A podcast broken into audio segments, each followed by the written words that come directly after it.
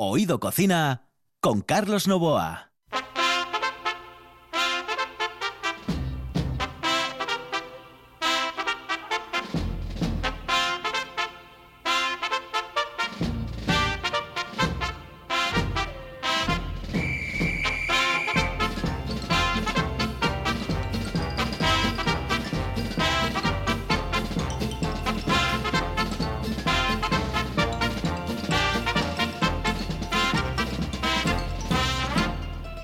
Saludos amigos, muy buenas noches. Esta es la sintonía de RPA y estamos en Oído Cocina.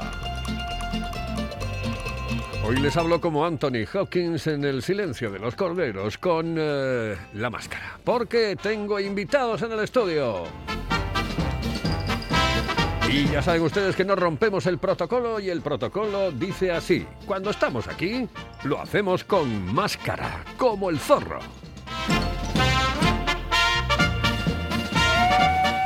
Que por cierto, la próxima vez que tenga invitados, porque hoy uno de mis invitados, los dos no, me- mm, uno de mis invitados trae la máscara esta que hace como un eco mm, de chiflar. Ya se lo voy a decir, digo yo. mm, eh, pero bueno, para la próxima, para la próxima ya eh, le digo yo, te compro yo una quirúrgica que, que sale mejor la voz, eh, porque claro, con, ya verán ustedes cuando hable, ya verán ustedes cuando hable. Bueno, pues señoras y señores, aquí comienza Oído Cocina. Hoy vamos a hablar de una sociedad gastronómica que hay en Gijón y de las sociedades gastronómicas que hay en Asturias en líneas generales. Vamos a tener una receta maravillosa porque hoy nos van a servir un aperitivo y nos van a servir un menú con un postre de verdad increíble.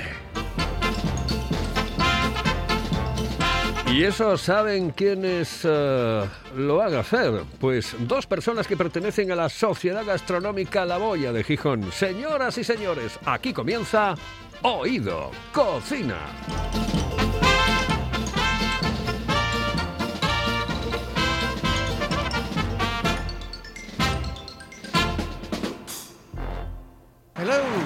Señorita. ¿Sí? Excuse me. Eh, perdón.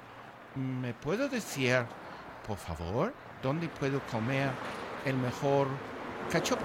¿Es cachopo de Asturias? Es cachopo, claro, pero el mejor Ah. de Asturias, no. El mejor de España y, y, vamos, y del mundo entero. No. En Oviedo, en el Pichote Café de la Tierra, en la Plaza Gabino Díaz Merchán. Pero mejor llame para reservar, ¿eh? Apunte. 984 28 29 27. 984 28 29 27. Si piensas en chocolate, piensa en Argüelles. El chocolate nuestra pasión, nuestro secreto, la selección de los mejores cacaos del mundo. Descubre todas nuestras variedades y sumérgete con cada bocado en un mundo de sabores, de recuerdos, de sueños. Desde 1912, el chocolate artesano está en Gijón. Piensa en chocolate. Piensa en Argüelles.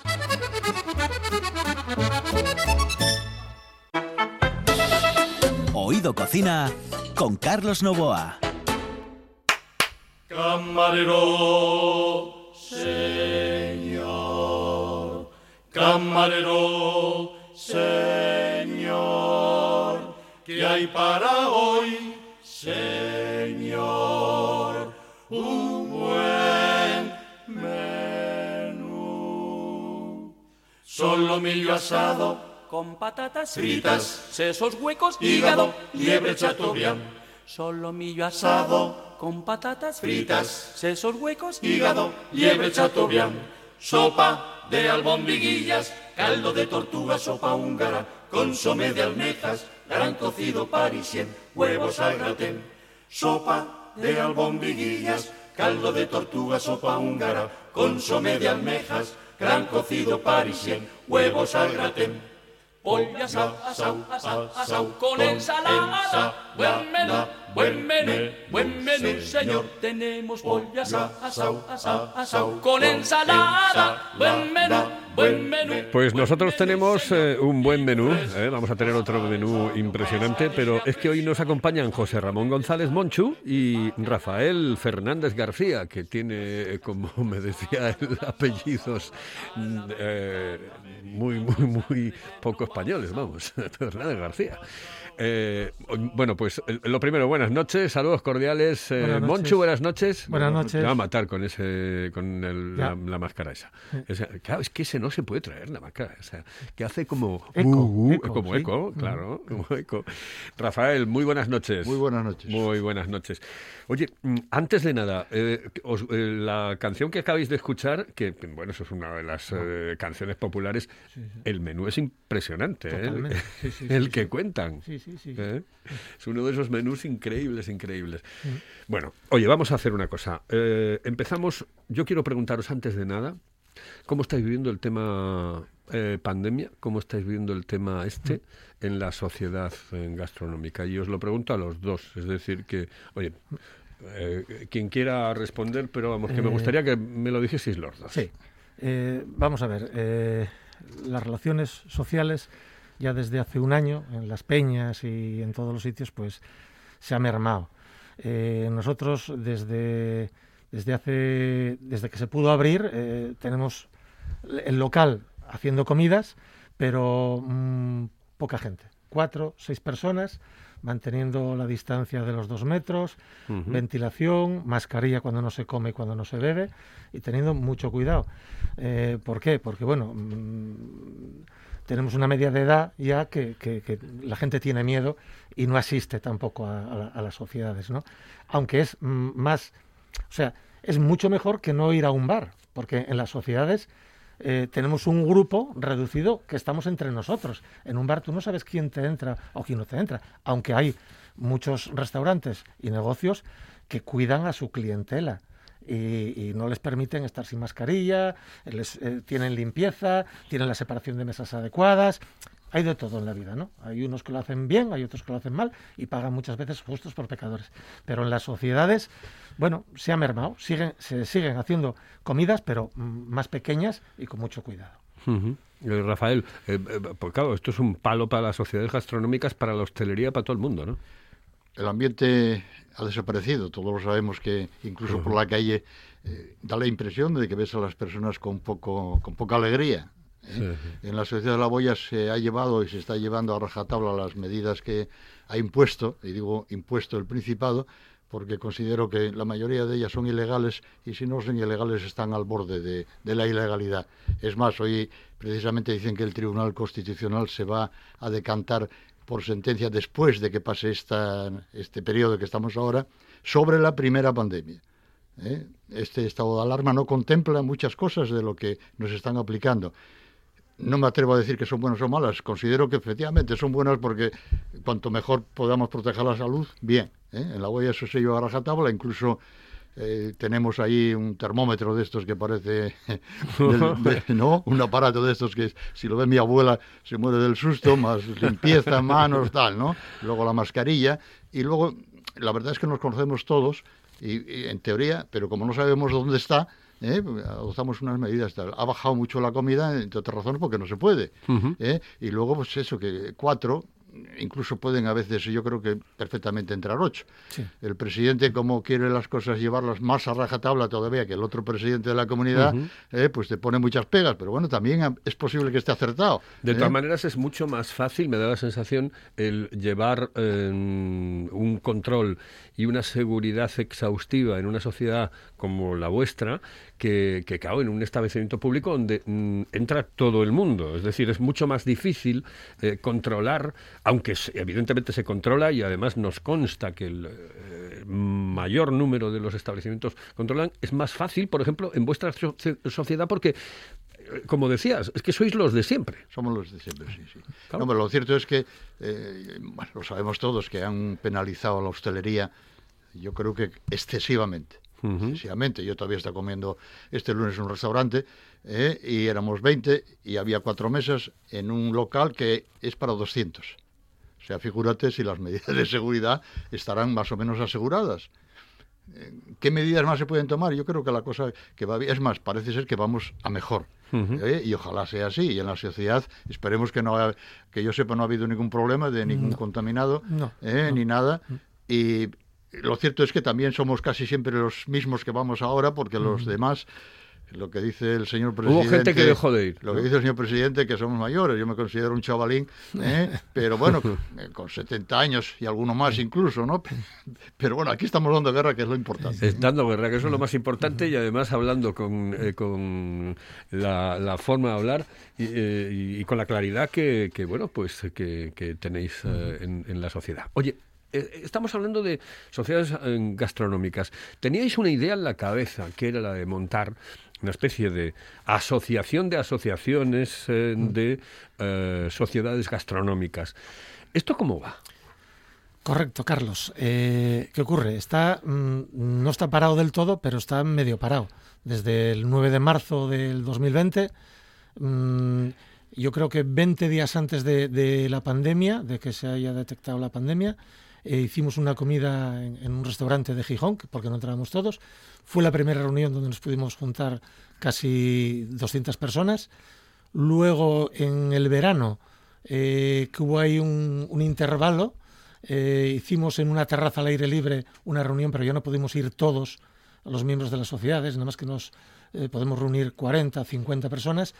Y de momento no hicimos nada. Sí nos vemos algunos presidentes, tenemos un chat, nos, nos hablamos por el chat, quedamos, eh, en fin, y, va adelante, pero es que no podemos, al no poder reunirnos, no podemos poner ideas en común, eh, es diferente, un chat o por teléfono que no varias personas hablando. ¿no? Esperemos que a partir del 9 de mayo, que parece ser que mm, el estado de alarma deja de, de actuar, o sea, mm, va a desaparecer, a ver las nuevas normas que se pueden eh, regir aquí en el Principado que nos permiten hacer, por lo menos al aire libre, ya quedamos para el verano. Y entonces continuaremos con eso.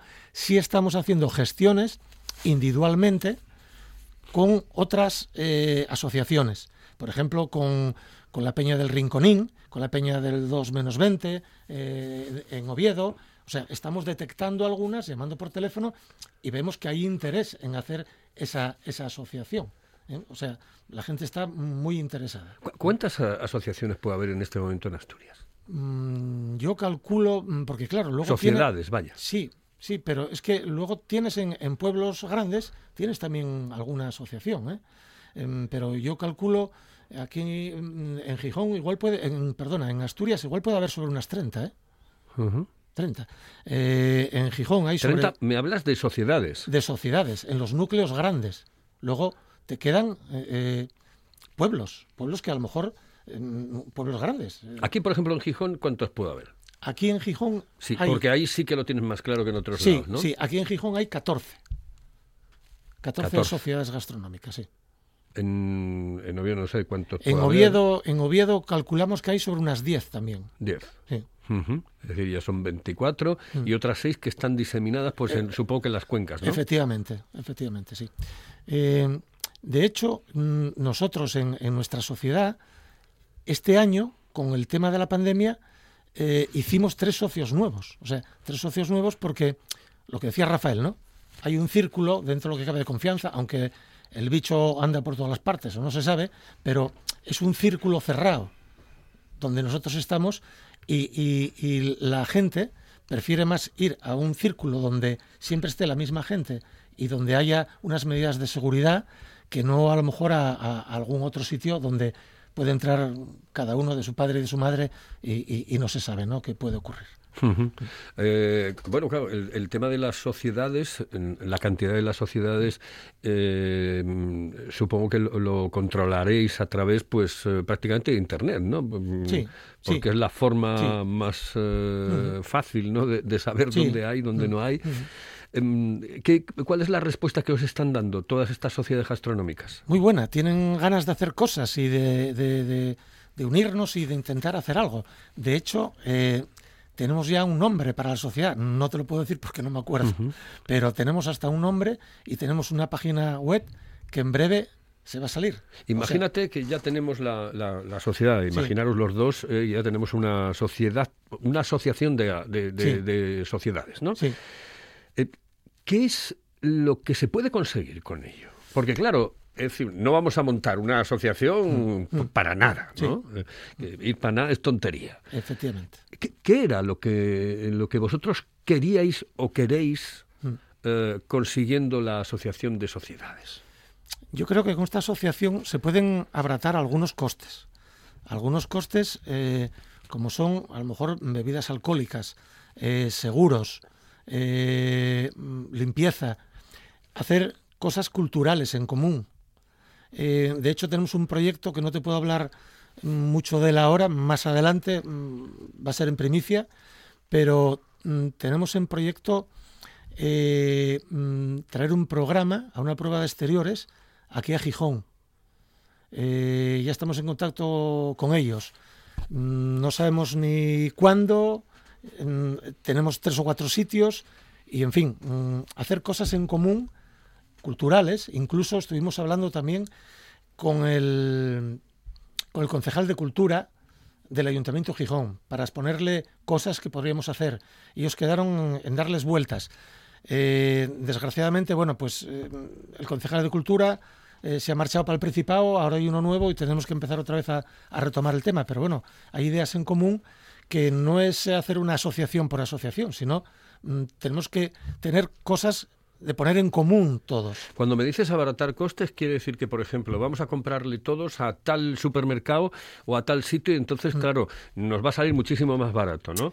Eh, eso mm, eh, hace muchísimo tiempo, bueno, pues que, que- que- que se intenta en, otras, en otro tipo de organismos, Sí. de sectores. Sí. Se intentó en el mundo del taxi, por ejemplo. Sí. Yo recuerdo que mis compañeros amigos del taxi me decían, "Joder, pues es que teníamos que unirnos todos para comprar este coche. Y entonces nos iba a salir con el 50% Sí, sí, de, claro. de descuento. Es decir, que por ahí van los tiros, ¿no? Sí, sí, Es sí, decir, sí. vamos a comprar aquí, Sí. vamos a tener esta empresa de limpieza que nos va a limpiar los locales eh, por menos eh, dinero, etcétera, etcétera, ¿no? Sí, eh, en la página web esa que, que en breve se, se pondrá a funcionar, quedan unos flecos, lo que se va a hacer es que los proveedores den unos precios y las sociedades podemos acceder ahí y comprar o no comprar, depende. Bueno, vamos a irnos con un consejo porque nos quedan eh, 13 minutos para la finalización del, del programa. Como veis, pasa volando esta Volando, historia, sí, sí. Vo- pero volando, volando. Así que volando voy, vamos a ello. Paladea el auténtico sabor de Asturias con la sidra natural M Busto, galardonada con la medalla de oro en los premios Japan Awards 2021. Degusta el paraíso, disfruta de la tradición. Sidra natural M Busto, desde 1939, la mejor sidra del mundo. Si piensas en chocolate, piensa en Argüelles. El chocolate nuestra pasión. Nuestro secreto, la selección de los mejores cacaos del mundo. Descubre todas nuestras variedades y sumérgete con cada bocado en un mundo de sabores, de recuerdos, de sueños. Desde 1912, el chocolate artesano está en Gijón. Piensa en chocolate. Piensa en Argüelles. Hello, eh, señorita. ¿Sí? Excuse me. Eh, perdón. ¿Me puedo decir, por favor, dónde puedo comer el mejor cachopo? ¿Es cachopo de Asturias? Es cachopo, claro, pero el Ah. mejor de Asturias, no. El mejor de España y, y, vamos, y del mundo entero. No. En Oviedo, en el Pichote Café de la Tierra, en la Plaza Gabino Díaz Merchán. Pero mejor llame para reservar, ¿eh? Apunte. 984 28 29 27. 984 28 29 27. Oído Cocina. Con Carlos Novoa.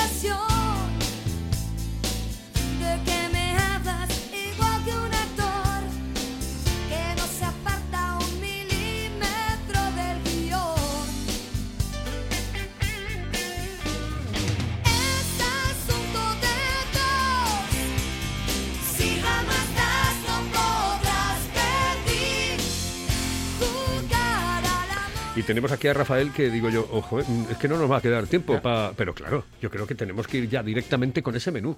Nos has preparado un aperitivo, nos has preparado un menú y un postre. Pues eh, cuando quieras, Rafael. A ver, de aperitivo. Bueno, el aperitivo es un plato que normalmente les gusta a todo el mundo porque la razón fundamental, creo yo, es que llegas con hambre. Cuando llegas al restaurante o a la, sociedad, llegas de trabajar o de caminar o de lo que sea y llegas con hambre. Entonces, a veces, aunque se pusiesen algo que no tampoco fuese muy bueno, muy bueno, se comería, ¿no? Vamos a hablar del hígado al ajillo, que es un, valga la redundancia, un aperitivo que les gusta mucho a los comensales y que es muy sencillo de hacer. ¿Qué necesitamos? Evidentemente, hígado, Hoy día el hígado normalmente es todo bueno, porque el que sale un poco defectuoso, que no quiere decir que sanitariamente no sea comestible, el mismo matadero lo rechaza. Es decir, que el que llega a la carnicería normalmente, normalmente está en muy buenas condiciones. Debe estar brillante, tiene un color rojizo, vermellón, etcétera, etcétera. Tiene buena, buena presencia, como podemos decir, ¿no? ¿Qué ocurre con el hígado? Eh, yo le exijo, entre comillas, al carnicero que me lo pele. El hígado tiene una telilla y es muy conveniente quitar esta telilla porque está más blando. ¿eh? Evidentemente le quitas un pequeño obstáculo. Y luego, evidentemente, me lo tiene que partir en trocitos de aperitivo, pequeñitos, no muy pequeños, pero tampoco excesivamente grandes. ¿no? Ya tenemos entonces el hígado para llevar a la, a la cocina. ¿Cuántos gramos suelo poner yo, en este caso en asunto personal, por persona? 100 gramos. 100 gramos. Posiblemente eh, comen bien todos, entonces posiblemente sea un poco excesivo y a veces se queda uno corto, pero 100 gramos. ¿Qué hacemos con el hígado una vez que llega a la cocina? Pues es adobarlo. Adobarlo con ajo muy triturado, muy pequeño y para la nevera. Luego preparo el aceite, un aceite que ahí tiene cada uno su opinión. Yo siempre uso virgen extra, que no quiere decir que sea la más apropiada, pero en mi opinión sí, donde lamino unos, unos ajos, luego los retiro y saco luego ya el hígado para que atempere un poquito, 20 minutos, media hora y tal, y lo pongo a hacer. Se echa normalmente, no puede- el aceite tiene que estar caliente, pero no humeante porque es, el contraste es demasiado fuerte, ¿no? Echamos poco hígado cada vez. No conviene echar ahí ¿no? lo que lleves porque entonces no es. Yo suelo echar 200 gramos, 250 y lo muevo mucho. ¿eh? Yo concretamente lo muevo, como las sartenes son especiales, lo muevo con madera para no rayar la sartén, porque estas sartenes hoy día las tocas con un poco de hierro y tal. Y es prácticamente vuelta y vuelta. Prácticamente vuelta y vuelta. El defecto que tienen muchas personas de hacer el hígado es quemarlo. ¿eh? Entonces no sabe a nada bueno, sabe a eso, a churrascado, podemos decir, ¿no? Entonces, vuelta y vuelta. Y hago varias, entre comillas, sartenadas, ¿no? Antes de echarlo a la sartén le echo un pelín de sal, pero muy poco, ¿eh? Sal fina, muy poco. Y luego cuando lo saco ya le echo una sal gruesa, eh, si se puede decir, yo uso Maldon, pero se puede, hay mucho tipo de sales buenas y tal, ¿no? Y a la mesa, ¿eh? Un tenedor para cada uno, un poco de pan, le suelo echar un poquito de aceite de la fritura, muy poco, ¿eh? porque todo engorda hoy día, sobre todo a ciertas edades, ¿eh? y luego, pues en cada sociedad unos toman sidra, otros toman vino, otros dicen que agua, y otros no beben nada, que no conozco a ninguno que no beba nada. Pues nos vamos con el menú. Bueno, el menú, eh, vamos a partir de la base, no lo he dicho antes, que lo que hay que llevar a la cocina es buen producto. Si no se lleva buen producto, el fracaso casi es seguro. Vamos a preparar un bacalao al pil pil. El bacalao al pil pil da la impresión que sabe todo el mundo hacerlo y muy pocos lo hacen bien. No quiero decir que yo lo haga bien, pero bueno, yo lo intento. ¿eh? Primera cuestión, bacalao. El hay- en eso sí que hay muchos tipos de bacalao. Hay bacalao que ve uno por ahí, bacalao a 10 euros el kilo. No, es que no se pueda comer, que se puede comer, efectivamente está a la venta y no, es que. Yo compro un bacalao que ahora he visto el otro día por primera vez, yo no lo había oído nunca, ventrisca de bacalao. La ventrisca de bacalao es el que llevo comprando toda la vida, que es efectivamente la parte delantera y tal. Es tal vez un poco grueso para el pipil, pero a mí me gusta porque hay que manejarlo. Es un producto caro, caro. El otro día ya le he visto que ya lo han puesto a 29 euros el kilo y ya es un producto caro. Son raciones posiblemente un pelín, ya vienen cortadas un pelín grandes, pero bueno, el personal come bien y en último caso se reparte. ¿Qué hacemos con el bacalao? Pues evidentemente desalarlo. Ese bacalao que compro yo, en concreto, lleva mucho tiempo desalarlo. ¿eh? mm, todos te dicen 48 horas. Eh, De 48 horas nada. Vale más hacer 72 horas y en el supuesto de que estuviese un poco soso, se le echa un pelín de sal porque coge el sal de inmediato. ¿no? ¿Dónde llevamos el bacalao? Una vez que está desalado hay que secarlo bien. ¿eh? Secarlo bien. Y lo llevamos a aceite. Ese aceite antes hemos frito unos ajos, unos laminos de ajo también, hemos retirado los ajos. Y el aceite se le echa a una cazuela, antes se hacían de barro, ahora se hacen una de aluminio. Eh, se echa un poquito de aceite, no mucha, ¿eh? un poquito de aceite, y cuando esté fría, cuando esté fría, se coloca el bacalao. Llega siempre la pregunta, ¿la piel para arriba, la piel para abajo? Yo siempre lo hago con la piel para arriba, pero lo he hecho muchísimos años con la piel para abajo. Sale igual. ¿En qué consiste? Bueno, consiste en ponerlo al fuego y nada más que el aceite ya empieza un poquito a moverse, a burbujear, Sí. se retira y se empieza a mover. ¿eh? Giratorio a la derecha, a la izquierda, de frente, a batirlo bien. Hay que insistir un poco, ¿eh? no tampoco darle muy fuerte porque puedes eh, a- afectar al bacalao. Y luego otra vez al fuego. Y así una vez y otra hasta que se consiga que suelta la gelatina, se hace una unión, ¿eh? Se le echan los ajos que dejaste aparte y luego si, si apetece hay que preguntar porque hay algunos que no lo quieren, un poquito de perejil. ¿eh? y ya se presenta en la comida. Eso es un plato francamente exquisito. Buah, qué pinta. Eh, después teníamos... Después tenemos un postre que en los restaurantes se ve poco porque... mm, que Este es, es difícil de hacer, ¿no? El postre. El, el bacalao o el postre. No, no, el bacalao yo veo que, que bueno, no, no, es que el- sea difícil. El bacalao cuando quieras. Es que es caro. Tanto el presidente como yo te invitamos y te dejamos hacerlo. Y luego si a las 5 no terminaste de hacerlo, pues entonces ya, ya me pongo yo. El postre, el postre, digo el postre. Bueno, el postre no es fácil hacerlo. En los postres hay que tener en cuenta una situación. Que los postres hay que, me- hay que pesarlos. Nos quedan tres minutitos. Bueno, Rafa, los ¿eh? postres hay que pesarlos. ¿Qué lleva este postre que vamos a hacer? Es tejas de almendra. Vale. Lleva claras, claras de huevo, azúcar, mantequilla y harina. Y luego almendra laminada, que ya eso lo ha hecho. ¿Qué hay? Hay que mezclar estos, estos cuatro ingredientes. Primero las claras se baten, luego el azúcar, luego la mantequilla y luego se va añadiendo la aruca, la, eh, perdón, la harina, eh, pasando por el colador para que no tenga grumos. Eso se bate bien y se consigue una pasta. Una vez que tenemos la pasta, tenemos el horno ca- precalentado a 180 grados, tenemos un papel de horno y estiramos la masa allí con una brocha, no la de pintar en casa, sino una brocha de cocina. Cuanto más fina esté la lámina, mejor. Y a esa lámina se le añaden la almendra laminada, las que quieras. Ahí las quieras. Se mete al horno y a 180 grados hay que vigilarlo, evidentemente, cada horno es diferente, ¿eh? No son todos iguales. 10 minutos, 12, en cuanto ya se le ve que va cogiendo color, eh, las eh, almendras se van tostando un poquito y se saca. ¿Y ¿Cuántos huevos hay que usar? Eh, para empezar a probar con cuatro huevos, solamente las claras, ¿eh? Según lo que pesen las claras, pesas la harina, pesas el azúcar, ¿eh? y, y pesas la, la harina, azúcar, sí, las claras, azúcar, y harina y, y mantequilla. Lo juntas todo y tal. Puedes a lo mejor sacar seis tejas. ¿Dónde se coloca? Tú lo sacas del horno y si no lo colocas en una cosa circular, yo lo pongo en, una, en la sociedad recreativa de la olla, lo pongo en una, en una botella, una botella de sidra, para que cuelgue un poco y queda, coja, coge forma De teja. de teja. Pero es más, yo he traído dos tejas Des- grandes. despega bien después. Sí, sí, perfectamente. Pones con un cuchillo muy fino, lo levantas, lo quitas del papel y lo pones ahí. Yo he traído dos tejas gigantes de la zona de, iba a decir Galicia, pero bueno, es Asturias, de Verduceo, no sé si dónde está Verduceo, grandes de Salime, son, tienen, ellos, los tejados es diferente a los de Asturias. Entonces, lo he forrado con papel de aluminio y hago unas tejas ahí impresionantes, de grandes. No quiero decir que estén buenas. El principal problema, supongo, será eh, que no te queme la, la- Bueno, si estás atento y conoces el horno, no debe quemarte nunca. Claro. Porque el horno lo puedes poner por arriba, por abajo, con aire, que eso es aire, importante que acabas de ¿eh? decir, ¿eh? lo de conocer el horno. Con todo. Sí, sí, sí, no, el horno es son, son como las mujeres. eh, Nosotros conocemos la de casa, hay que conocerlas. conocemos la de casa, pero las hay muy buenas señoras y otras que son menos buenas, son todas buenas, ¿no? Eh, muchísimas gracias, Rafa. Gracias, Monchu. Gracias. Oye, que nos vamos, que nos ha pasado la media hora pues así volando, ¿eh? Volando. Pero volando, volando. canción, sí. Volando. En el control estuvo Juan Saiz, aquí al micrófono Carlos Novoa. Hoy hemos hablado de la asociación de la Sociedad Gastronómica La Boya, aquí en Oído Cocina.